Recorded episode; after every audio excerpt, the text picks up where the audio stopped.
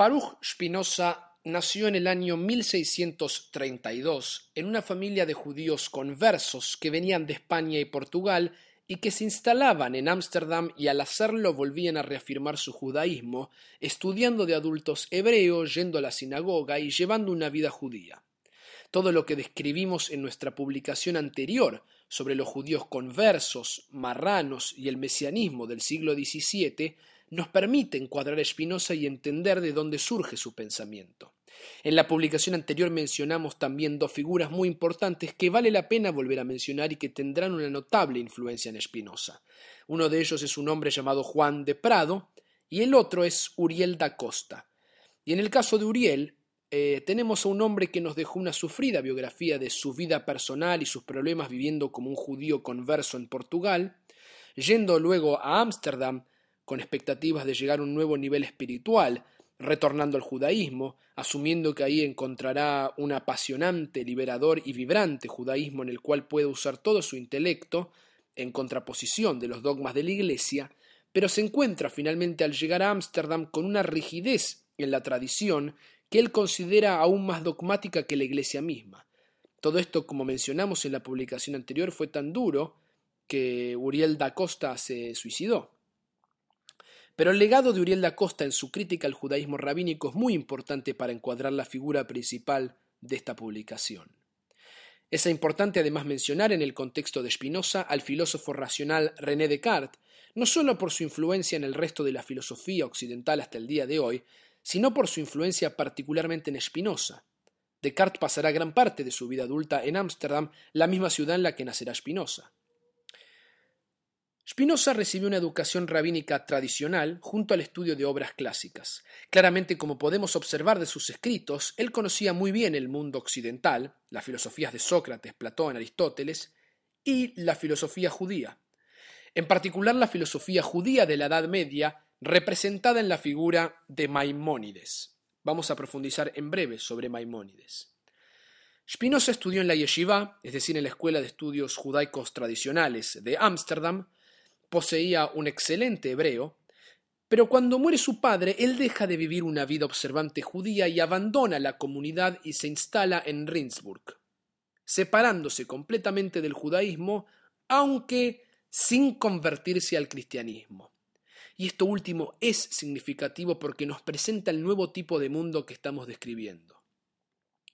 Como mencionamos en la publicación anterior, Ámsterdam era un sitio muy particular donde la mayoría de los judíos tenían un pasado español, portugués, sefaradí y venían de familias de conversos o marranos. Pero además Ámsterdam era un lugar muy secular donde el Estado no intervenía en la vida religiosa. El nuevo modelo protestante sobre lo que un Estado debería ser argumentaba que el Estado tenía derecho de imponer sus leyes sobre los ciudadanos, pero que la religión, si bien podía incentivarse, no debía forzarse, dejando que la gente creyera lo que quería creer.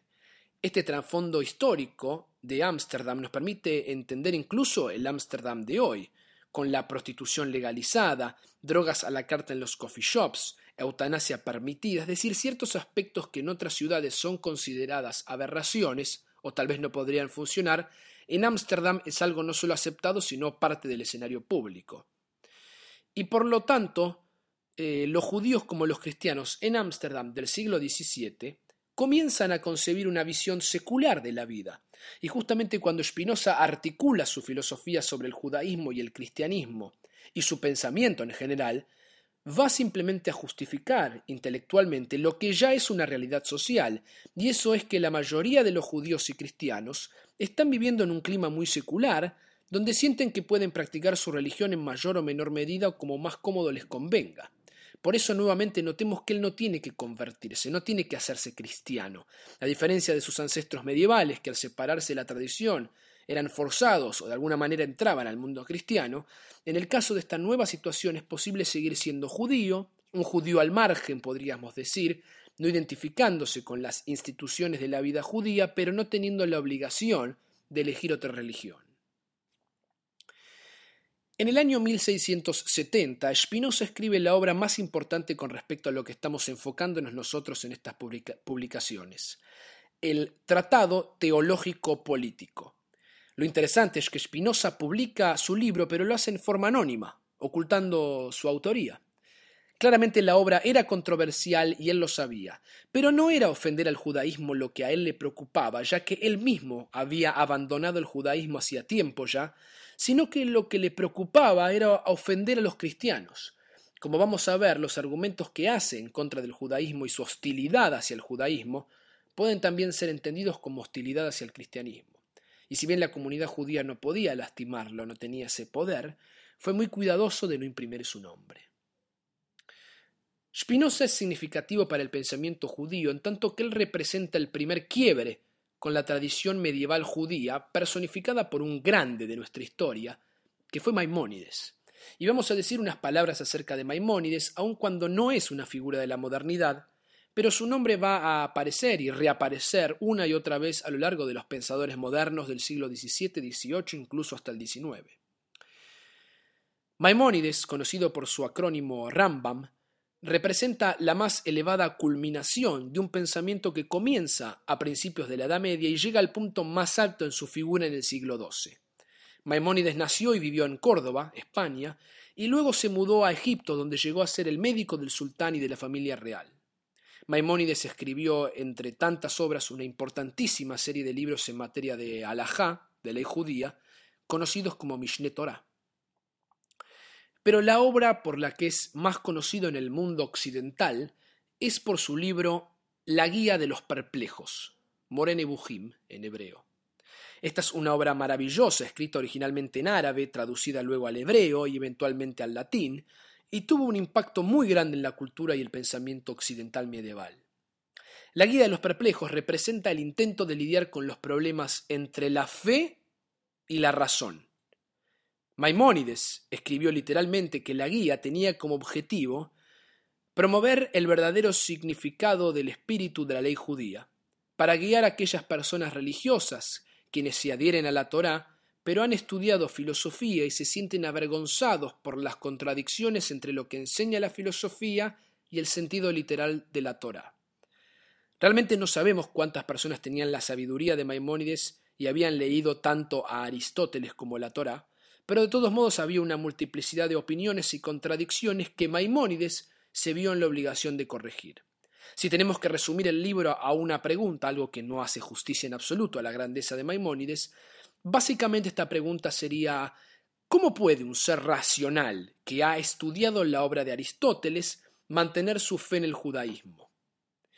Y al querer responder esto, Maimónides se enfrenta a toda una tradición necesitando de alguna manera reconciliar o fusionar ambas culturas, la griega y la judía, y demostrar y demostrarse a sí mismo que de hecho había una compatibilidad, que había una posibilidad de fusionar la tradición de Moisés con la tradición de Aristóteles. Lo que emerge de la guía de los perplejos es una respuesta única y sutil que nos deja un modelo de pensamiento escolástico que influencia incluso a pensadores como Santo Tomás de Aquino, en el cual se plantea que es posible mantener un modo de fe que es racional. Racionalidad y fe, la creación, la creencia en Dios, la creencia en la providencia divina, la creencia en la creación ex nihilo, es decir, de la nada, todas ideas estas de la tradición judeo-cristiana podían explicarse, según Maimónides, racionalmente. En otras palabras, era posible encontrar una manera en que Aristóteles y Moisés, Grecia y Jerusalén, por decirlo de otro modo, podían congeniarse. Lo que es nuevo acerca de Spinoza es que él es el primero en argumentar que esa noción de la fe racional es un absurdo y de hecho es imposible. De hecho, para Spinoza, si uno quiere ser racional o filosófico, entonces hay que honestamente serlo. Pero si uno quiere creer en Dios y aceptar las asunciones de la historia tradicional judía, de la que hablamos en nuestra primera publicación, la Torah como texto revelado y Dios como el fundamento de todos los acontecimientos que suceden en la historia, lo que en la tradición judía llamamos el Kabbalat ol Malchut Shamaim, es decir, la aceptación del yugo de Dios y las mitzvot o mandamientos, entonces uno debe hacerlo porque tiene fe. Lo más parecido en hebreo sería la palabra emuná, aunque no significa literalmente fe. Pero uno no debe decir que ambas cosas, es decir, la fe y la razón son lo mismo o son posibles. Incluso uno no debe intentar imponer la visión racional del mundo en el texto bíblico que por naturaleza no es racional. De hecho, lo primero que podemos aprender sobre Spinoza como lector es la postura que uno puede asumir de leer lo que está escrito, o lo que literalmente dice, y no lo que uno imagina, interpreta o tiene que hacer referencia a para explicar lo que el texto sugiere. Spinoza nos dice que simplemente leamos lo que está escrito y llegaremos a la conclusión que el texto bíblico no es racional. Lo otro que Spinoza describe como diferente es la situación política que se desprende de este tipo de lectura. Estamos hablando de un nuevo mundo donde el ideal es el Estado protestante secular, que no tiene nada que ver con la teocracia bíblica y medieval, en donde la religión y el Estado, por llamarlo de alguna manera, eran la misma cosa y se articulaban conjuntamente. Durante la Edad Media, el rey y la iglesia trabajaban juntos, y cuando el rey, como un representante de Dios en la tierra, decía u ordenaba algo, debía cumplirse, porque nadie quería oponerse al rey que era oponerse a Dios, que estaba representado por la iglesia y la bendición de la iglesia. Recuerden que la estructura medieval y feudal era piramidal, donde uno era rey o campesino de la cuna a la tumba. Por lo tanto, Maimónides no concebía la ley como algo creado por ciudadanos, sino la ley era algo divino, que Moisés bajó del monte Sinai, y era una ley revelada, ajena de la participación humana. No existían los estados modernos y las constituciones modernas. Pero todo esto no era así para el mundo que vivía Spinoza, ya más cercano al nuestro. Para Spinoza la noción de separación entre religión y Estado era fundamental. Él vivía ya en un mundo distinto al de Maimónides, en un mundo en el cual ambas cosas ya estaban separadas. Este era un nuevo mundo y de este nuevo mundo surge una nueva visión de entender la religión y las leyes divinas por un lado y la filosofía, el pensamiento racional y las leyes del Estado por otro lado. La noción de teocracia, es decir, de entender a la ley divina como la verdadera ley, representaba para Spinoza un problema. Esta idea era incompatible para el tipo de mundo en el cual Spinoza ahora vivía. Para él, esta era una idea retrógrada, incluso esto sucede para muchos de nosotros en la actualidad. Es decir, las leyes de los países modernos no son leyes de origen divino, reveladas por Dios. Son leyes, convenciones, creadas por hombres, sujetas a modificaciones debido a los acontecimientos históricos que van sucediendo. No justificamos generalmente los derechos y las obligaciones de los ciudadanos citando fuentes bíblicas, más allá que en muchos países seguimos jurando por Dios y los santos evangelios. Pero incluso para Spinoza, Maimónides había violado la tradición judía al leer la Torá en forma filosófica, utilizando elementos del mundo y pensamiento griego, que eran paganos, politeístas e idólatras. El más grande de todos los profetas, según Maimónides, era Moisés, y por lo tanto al contraponer una línea de pensamiento en correlación con la otra, es decir, la Torá y Aristóteles en el mismo marco, en un mismo libro, dándole un sentido de reconocimiento, comparándolos, uno podría llegar a poner a la misma altura ser un profeta y ser un filósofo. Pero si cualquiera de nosotros se pone a leer los profetas, Jeremías, Ezequiel, Amós, incluso Moisés, descubre que estas personas están hablando con Dios, están teniendo experiencias supernaturales, es decir, que algo que está sucediendo que está más allá de la razón y de hecho no es racional en absoluto. La filosofía tiene como objetivo entender al mundo y al hombre a través de la razón. ¿Cómo podemos comparar la filosofía y la profecía e intentar comparar a Aristóteles con Moisés en un mismo libro? De hecho, Maimónides, al llamar a Moisés el más grande de todos los profetas y al mismo tiempo compararlo con los pensamientos de Aristóteles, estaba sugiriendo que de algún modo podrían llegar a ser lo mismo. Y este es el motivo por el cual la guía de los perplejos fue prohibida por algunos grupos del judaísmo e incluso quemada cuando se hizo pública.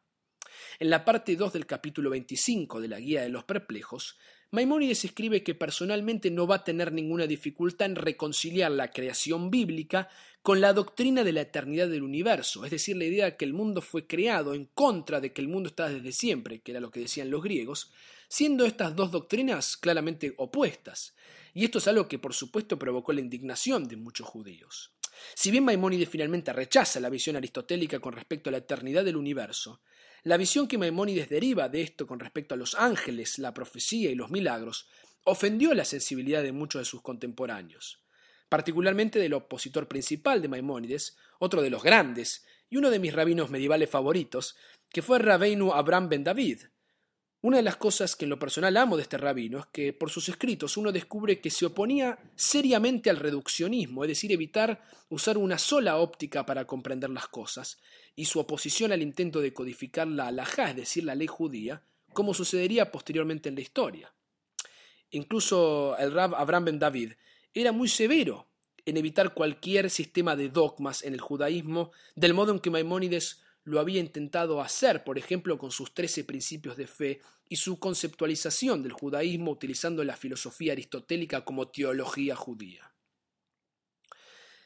De esa capacidad para seleccionar qué entender de un autor, surge acá una noción más general que aprendemos de Spinoza y es el concepto del lector. Hay muchas maneras en las que uno puede leer un texto, incluso como leer la Biblia en sí misma como un texto. Ya en la tradición judía y hasta la era medieval, había cuatro formas sugeridas en las que uno podía leer la Torá, desde su sentido más simple y literal, lo que se conoce en hebreo como el pshat, pasando por el alegórico, el metafórico y llegando al oculto o místico, al sod. Estas cuatro aproximaciones a la lectura son lo que se conoce con el acrónimo de Pardés.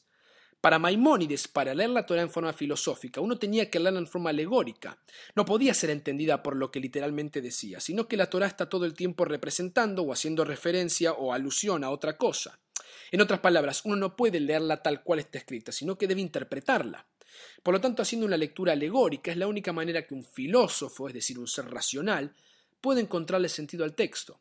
El sentido más simple en el cual cualquiera puede leer la Biblia no nos permite entenderla, según Maimónides. Por ejemplo, Dios es descrito en, en forma muy humana en la Torá, lo que se conoce con el término de antropomorfismo, y eso es muy simple para Maimónides, y sería muy mediocre de nuestra parte pensar que podemos describir a Dios del modo que la Torah lo describe en el sentido literal, en el pshat. No podemos ser tan simples porque de hecho eso llevaría a un error. La Torah hay que leerla en forma alegórica y hay dejar en claro que todo el tiempo está haciendo alusión o referencia a otra cosa. Todo el tiempo debemos interpretarla. Cuando la Torah nos dice que Dios nos sacó de Egipto con mano fuerte y brazo extendido, no debe entenderse literalmente así. Sería un gravísimo error pensar así, según Maimónides. Pero Spinoza es el primero en decir, no, si quieres entender la Torá, eso es lo que dice. Si quieres verla racionalmente, no podés verla ni entenderla alegóricamente. Si está hablando de profecía, está hablando de profecía. Y por ende, el planteo de Spinoza es, entre comillas, déjenme leer el texto. Y este es el quiebre radical de Spinoza, lo que él llama una lectura natural de la Biblia, Déjenme leer lo que está ahí escrito, lo que dice realmente y literalmente, lo que vos y yo leemos por igual al leer esas palabras. No me obliguen a leerla artificialmente o arbitrariamente, no me obliguen a imponer todo un sistema de valores o remitirme a otros textos comparativos para poder entender este texto.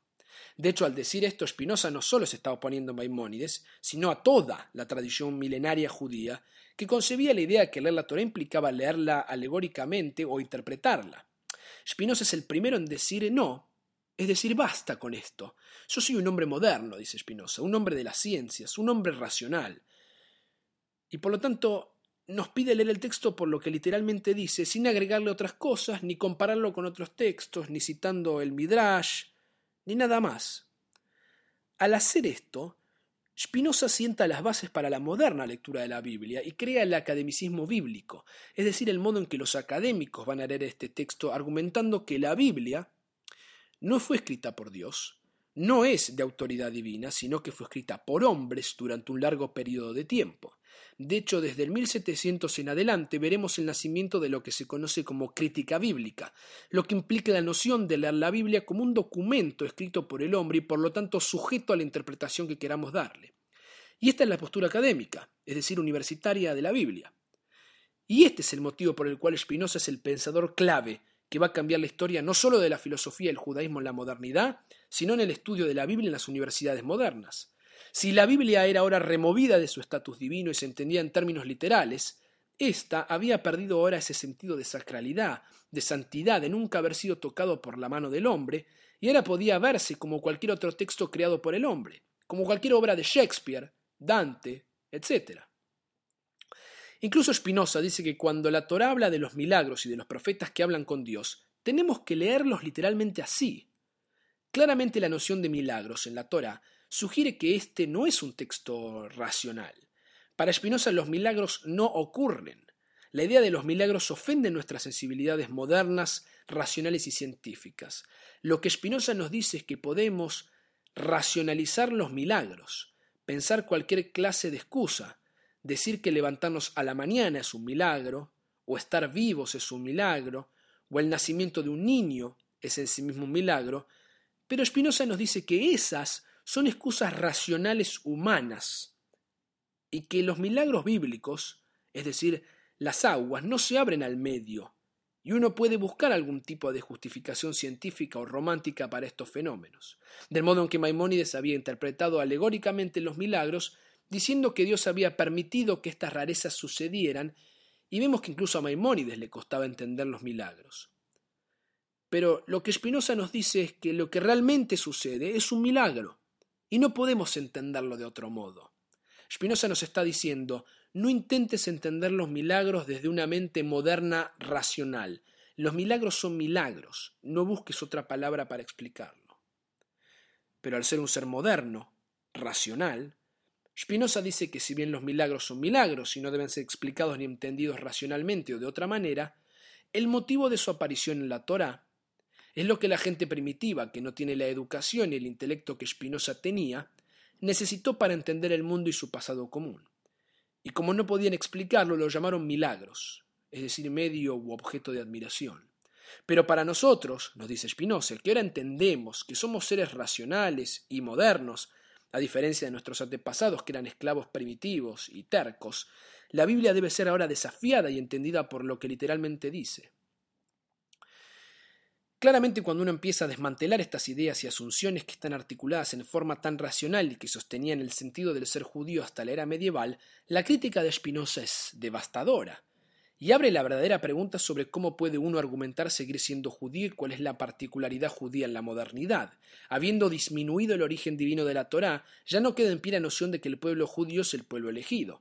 Cada uno puede ahora pensar que es Él el elegido, que Él es especial, que Él es único, y que los judíos ahora son tan solo un grupo más. Por supuesto que bajo este nuevo contexto no hay tampoco ninguna razón para observar las leyes rituales, o mitzvot. Las mitzvot, o mandamientos, están unidas al concepto de teocracia, es decir, la ley de Dios como la única o verdadera. En la teocracia Dios entregó a su pueblo elegido en la tierra leyes que deben ser observadas, el único sentido que tiene observar estas leyes es en el marco de una teocracia. Cuando los judíos fueron expulsados de la tierra y ahora vivían eh, bajo el poder de otro gobierno, ya sea cristiano, musulmán o el moderno secular de Ámsterdam, para Spinoza ya no hay necesidad de observar las leyes rituales sino las del Estado. Por supuesto que de aquí se desprende y se viene otro palazo de Spinoza, que ya no hay que aceptar las palabras de los rabinos. Los rabinos son como cualquier otra persona, un ser humano más que lo único que hace es estudiar y leer textos todo el día, y es un sujeto al cual uno puede escuchar si le hace bien, si le sirve, puede emocionarnos, o simplemente podemos ser indiferentes a sus sugerencias y argumentos. Y por lo tanto ya nadie más necesita observar las leyes rituales, o mitzvot, como algo significativo y lo único que tenemos que observar son las leyes del Estado. Spinoza reduce la noción de ser elegidos y desarma en un libro todo el pensamiento de miles de años.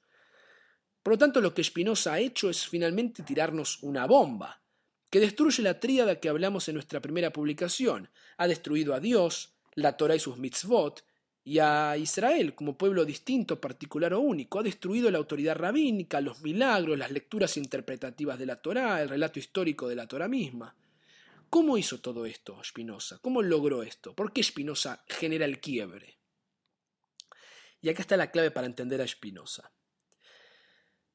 Debemos entender que Spinoza es el primero en convertirse en el observador que observa.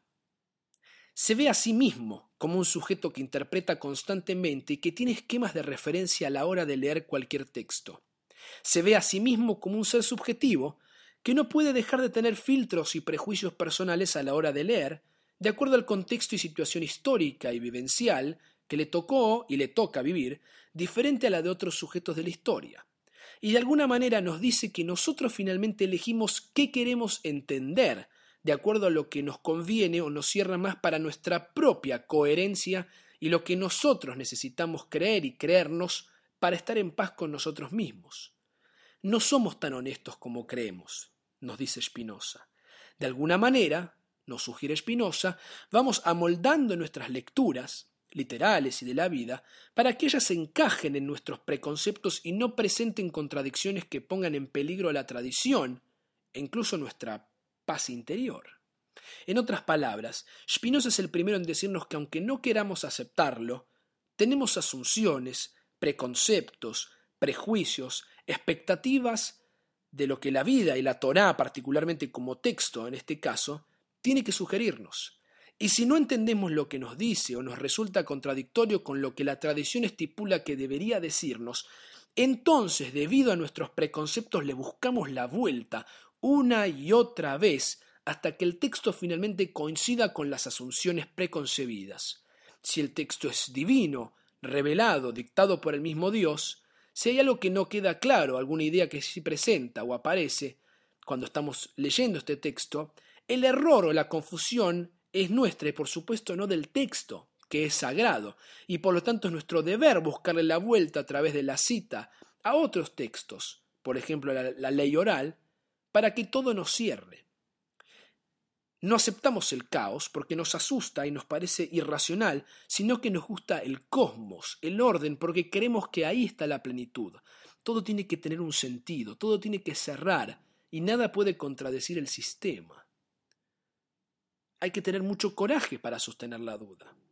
Hay que tener coraje para sostener internamente dos ideas contradictorias. Y esta es la famosa exégesis judía, esta es la maestría de los judíos y de la tradición judía, el dominio de la recursividad del lenguaje y de la hermenéutica, es decir, la interpretación de textos.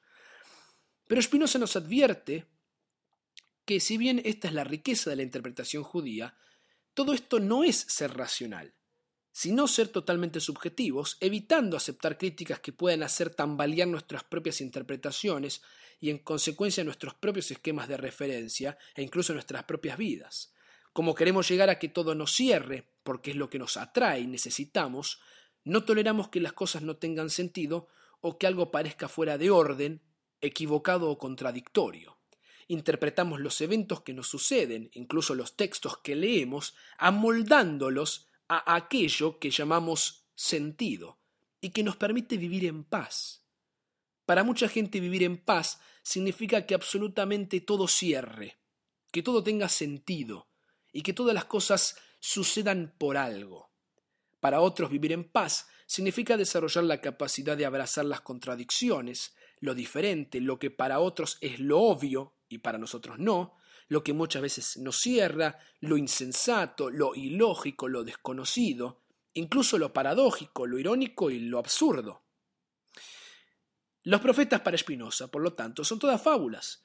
Todas estas historias de la Biblia para Spinoza fueron escritas porque las personas que antiguamente no eran educados ni podían comprender el mundo como nosotros lo hacemos hoy, necesitaban que les cuenten historias y mitos sobre los patriarcas y sus esposas, necesitaban todas estas historias éticas y morales para educarlos. En conclusión, para esta visión de Spinoza, la Biblia tenía un rol que desarrollar, y ese rol era educar a gente que era idiota, Educar a gente que no sabe si algo es mejor o peor en el mundo, es decir, educar a la gente tonta o simple que no puede alcanzar la verdad de la moral más elevada a través de la razón y el intelecto. Para todos ellos que no tienen la profundidad racional, la Biblia simplemente juega un rol pedagógico a través de historias, cuentos, relatos que pueden darle a uno una mínima educación. Pero Spinoza decía que para aquellos que son como nosotros los filósofos, los seres modernos, racionales, hay ahora maneras más directas y verdaderas de llegar a la verdad. Esta es entonces la crítica de Spinoza y su impacto por supuesto es enorme. Todos los pensadores de ahora en adelante deben lidiar con los argumentos de Spinoza. De hecho, nos hemos puesto en una situación dificilísima para definir el judaísmo de la modernidad. Y como mencionamos en la publicación anterior, en lo filosófico e intelectual, el judaísmo moderno es una respuesta a los argumentos de Spinoza. Spinoza nos presenta el argumento más difícil de todos, nos presenta el mundo secular y nos dice, todo aquello que para vos significa ser judío no tiene más relevancia ni sentido ni legitimidad en este nuevo escenario del mundo. Si la moral y la ética son los valores de este nuevo mundo global, racional, universal y secular, yo puedo ser moral, tener valores y ser ético, en pocas palabras, ser una buena persona, sin tener que practicar el judaísmo. No necesito ponerme el tefilín ni comer kasher para ser una buena persona. Incluso puedo encontrar la verdad más profunda sin el judaísmo e incluso, como veremos para finalizar esta publicación, sin el cristianismo, sin las religiones. En pocas palabras, no hace falta ser religioso para ser una buena persona. Y por lo tanto, todo judío que se considera a sí mismo un judío interno, recuerden nuestra segunda publicación sobre el judío interno, que quiere seguir siendo judío pero necesita ajustarse para vivir en el mundo que lo rodea debido a los cambios con los estados modernos, la secularización, los valores ahora universales que estamos describiendo, tiene que enfrentar este argumento de Spinoza. Y es por eso que es impresionante incluso hasta nuestros días ver cómo Spinoza nos sigue observando cuando lidiamos con estos temas. Está ahí, mirándonos. Necesita una respuesta. Una vez que ha dicho todo esto, que lo ha verbalizado y lo ha puesto por escrito, uno ya no puede evitar u obviar estos argumentos. Estos son los argumentos del mundo moderno y ahora finalmente han sido legitimados por uno de los más grandes profetas de filósofos de la modernidad. Debido a, a Spinoza y su racionalidad, finalmente se ha comenzado a juzgar la Torah racionalmente y por lo tanto se ha hecho imposible reconciliar de ahora en adelante la fe y la razón. Ambas no son compatibles. Spinoza ha desarticulado a Maimónides y todos aquellos que lo siguen. Para ponernos las propias palabras de Spinoza, debe permitirse a la mente humana alcanzar la verdad fuera de los dogmas y los presupuestos históricos heredados, ya que la libertad del pensamiento es hoy la acción más sagrada. Por lo tanto, nada de leyes rituales, nada de mitzvot, sino usar tu intelecto, tu racionalidad, tu mente, tu pensamiento es el acto más sagrado de ahora en adelante. En consecuencia, Spinoza es el gran judío externo, que dice que no hay que seguir con el judaísmo y la idea del pueblo elegido. La religión es sólo significativa cuando es universal cuando es compartida por todos los seres humanos, sin particularismos entre cristianos, judíos, musulmanes, etc. Este es el otro gran argumento del mundo moderno en el que vivimos nosotros hoy, la universalidad de toda experiencia humana. Spinoza nos dice que ya no podemos hablar de Dios, la moral, la ética, del modo correcto o incorrecto, verdadero, y solo limitarlo a los judíos. Los judíos no tienen una moral separada, nos dice Spinoza. El único sentido de la moral es cuando ésta atraviesa las particularidades, cuando los judíos como hermanos de los cristianos y musulmanes, y los musulmanes y los cristianos como hermanos de los judíos, y todos hijos de un mismo Dios, estamos moralmente preocupados el uno por el otro. Este ya no es un argumento racional, sino que es un argumento a favor de la universalidad del nuevo mundo secular y la condición humana de la modernidad. Ya no va a ser más una condición judío-cristiana, sino humana. Todo esto representa el gran argumento de Spinoza. Para finalizar vamos a agregar un punto más. Como ya mencionamos, cuando el Tratado Teológico Político fue publicado en 1670, se hizo en forma anónima. Spinoza no estaba preocupado por los judíos, no le importaba en absoluto si ellos estaban ofendidos o no, ya que él mismo se había separado de la comunidad hacía rato. De todos modos, la comunidad judía lo excomulgó, lo que en hebreo llamamos un jerem, pero esto ya era algo inútil, ya a él ni le interesaba, ni le afectaba. Seguía teniendo amigos judíos, seguía interactuando con sus colegas y sus compañeros. Pero lo que realmente le preocupaba eran los cristianos. Y de hecho tenía buenos motivos para estar preocupado, porque si uno lee el libro en forma correcta, el tratado no solo está hablando del judaísmo, sino también del cristianismo. Cada uno de los argumentos sobre la racionalidad, sobre la razón, sobre la noción de Dios, sobre el modo en que el tratado nos hace ver el mundo ahora, puede tranquilamente aplicarse tanto a cristianos como judíos. ¿Cómo hizo Spinoza para resolver este problema? Jesús es nombrado a través del Tratado Teológico Político como una especie de profeta que comienza el proceso de universalizar la experiencia religiosa. Pero el verdadero héroe del libro, del modo que Spinoza lo distingue, no es Jesús, sino Pablo, el discípulo más famoso de Jesús, que como ustedes saben era otro judío que había nacido con el nombre de Saúl. La tarea de Pablo, como el discípulo más destacado de Jesús, fue la de universalizar la fe cristiana. No era necesario ser judío para ser cristiano. Hasta este momento los judeocristianos habían sido una secta que se había desprendido del judaísmo mismo en el momento en que el templo de Jerusalén había sido destruido, y diferentes grupos peleaban por la continuidad judía entre los que se encontraban los fariseos, los saduceos y otros grupos más que no voy a mencionar. Pero Pablo había llevado todo esto un paso más adelante. Él vio la verdad que un no judío, que es una persona correcta y de buena voluntad, podía ser un buen cristiano. En otras palabras, cualquiera que lo deseara podía hacerse cristiano. Para Spinoza, Pablo es el gran universalista de la fe cristiana. Y en este sentido, Spinoza se vio a sí mismo como un nuevo Pablo, que había llevado la universalidad religiosa a un plano aún más elevado que Pablo, mostrando sus fundaciones racionales. De hecho, esta era la belleza de toda la formulación de Spinoza para sí mismo. Spinoza como judío se vio a sí mismo como el gran universalista que finalmente venía a redimir al mundo de las religiones dogmáticas del pasado. Lo que Spinoza había creado era algo que era post-judaísmo y post-cristianismo, era una fe racional universal para todos los seres humanos. ¿no? Finalmente alguien hablaba de estos valores universales que muchos comparten y que en lo personal escucho a menudo cuando hablo con gente acerca de la religión hoy en día. Muchos me dicen que creen en valores universales o me dicen frases como nosotros a nuestros hijos los vamos a educar en valores.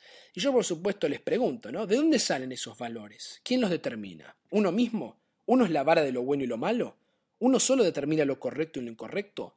¿Acaso nos gustaría que todo el mundo funcionara de ese modo? ¿Qué pasaría si lo que es bueno para mí implicaría algo malo para vos? Todos estos pensamientos se los debemos a Spinoza.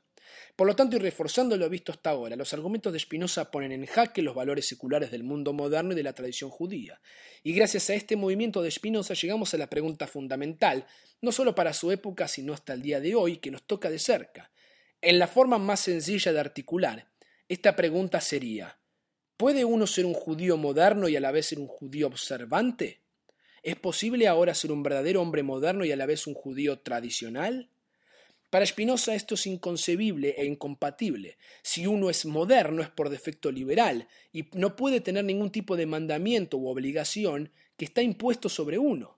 La idea de libertad absoluta, de hacer lo que uno quiera, de seguir el propio instinto y destino, contradice el concepto de mitzvot impuestas como obligaciones. En otras palabras, lo que Spinoza está diciéndonos es que tenemos que cambiar todo un sistema de leyes tribales, comprendidas desde la noción de una revelación, por un nuevo sistema que es secular, creado por el hombre que se adecua a los nuevos tiempos. Y acá está el gran dilema que mucha gente aún no ha comprendido del todo y se discute hasta el día de hoy en todos los contextos judíos del mundo, desde Argentina hasta Hong Kong e Israel mismo. La noción de que existen valores liberales, seculares, democráticos o modernos por un lado, en contra de las leyes rituales, los mandamientos impuestos sobre el hombre que deben ser observados aun cuando no tienen lógica, lo que llamamos mitzvot. Por otro lado, ¿Son compatibles estos dos mundos? Y esta es la gran pregunta de la modernidad para los judíos. Esta es la pregunta a la cual todos los pensadores y rabinos que estudiaremos a continuación deberán responder. Esta es la pregunta. Y es Spinoza el que la ha servido en bandeja. En síntesis, para Spinoza, los valores judíos ya no son compatibles con el mundo moderno, que concibe la separación de la religión y el Estado. O sea que además de tener que ahora argumentar sobre la particularidad judía, cada pensador que tenga que lidiar con Spinoza va a tener que responder y asumir una posición frente al argumento de los valores del mundo moderno liberal, secular, universalista, global, capitalista, y los valores judíos tradicionales medievales, ya que ambos para Spinoza representan una contradicción. No es lo mismo el mundo medieval que el mundo moderno, no son los mismos tipos de desafío, no son las mismas condiciones sociales. El judaísmo moderno representa entonces una serie de respuestas, críticas, revisiones e incluso intentos de evitar los argumentos de Spinoza y como veremos en nuestra próxima publicación y comenzando con Moisés Mendelssohn y llegando hasta nuestros días, todos los judíos que quieran continuar con la tradición judía, que quieran ser estos judíos internos, deben encontrar la manera de reconciliar la autonomía personal de hacer lo que les gusta o quieren como cualquier otro sujeto moderno que elige libremente y estudia, por ejemplo, una carrera universitaria, o hace actividades que no son de origen judío, sino griegas o de culturas paganas, como ser deportes, o en la modernidad presenciar formas modernas de manifestaciones artísticas de origen pagano como el teatro, o el cine, o escuchar música clásica y ópera, ambas enraizadas en la cultura griega politeísta, o peor aún, escuchar rock and roll y música pop, todos géneros y formas musicales construidos sobre principios de igualdad de géneros y valores completamente universales, en contra de la tradición judía premoderna y las mitzvot anteriores a todos estos cambios del mundo moderno. Los judíos externos más famosos que abandonaron sus prácticas y los nombramos en nuestra primera publicación fueron Marx y Freud, quienes van a idealizar a Spinoza y criticar el particularismo judío en nombre de un ideal mayor. Incluso, y si mal no recuerdo, Freud tenía un cuadro de Spinoza colgado en su estudio. Pero lo que nos interesa a nosotros son las respuestas de los judíos internos, ya que el judaísmo sigue vivo y vibrante y ha logrado sobrevivir a las críticas de Spinoza. Por lo tanto, en nuestra próxima publicación comenzaremos a ver cómo comienzan a responder los judíos a estos argumentos, intentando encontrar una respuesta a los desafíos que cambiaron para siempre el pensamiento moderno debido a un gran pensador, que fue Baruch Spinoza.